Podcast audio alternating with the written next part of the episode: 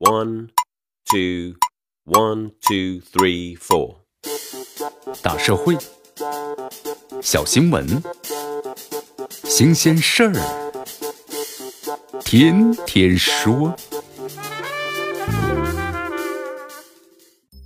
朋友们，你们好，这里是天天说事儿，我是江南。这不打开遇难女孩的微博呀，可能都无法想象一些人的心底到底有多灰暗。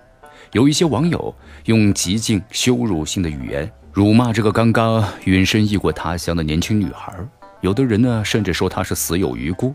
更多的语言呢，是任何一个稍微受过一点教育的人，稍微有点良知的人都难以启齿的。这人血馒头的故事，在舆论场不知上演了多少轮，有的人是痛失至亲，有人却能借此在社交场上掀起一次又一次邪恶的集体狂欢。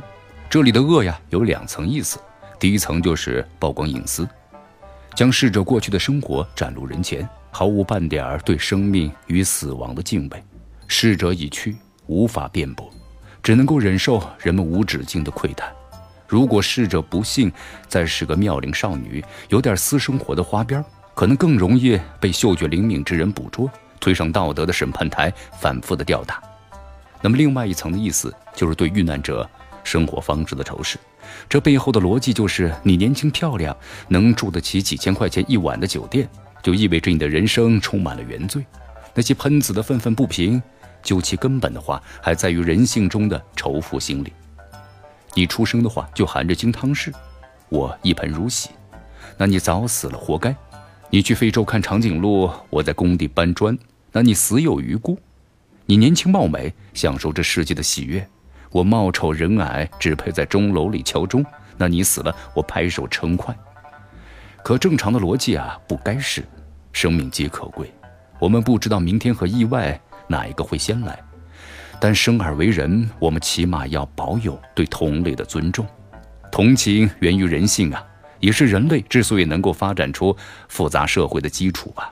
依赖于同情，我们才能够推己及人，将心比心。形成最起码的相互理解和合作，形成最基本的法律和规则，这人类也才能够在这种共通的情感中生生不息。倘若是没有了同情，这人类社会或许依旧呢还是在丛林中你死我说的苦苦的挣扎。但是道德原则是一回事儿，现实又是另外一回事儿。痛骂那些毫无同情心的网友，表面上看很解气，但是呢也无事于补。刚说了，同情是人性。他们也概莫能外，是什么原因让他们人性中的同情心蒙尘，只留下了嫉妒、仇视、冷眼旁观？这也是需要引起注意的。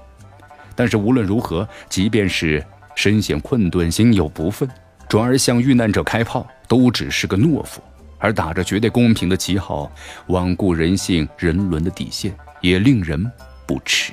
这里是天天说事儿，我是江南，咱们明天见。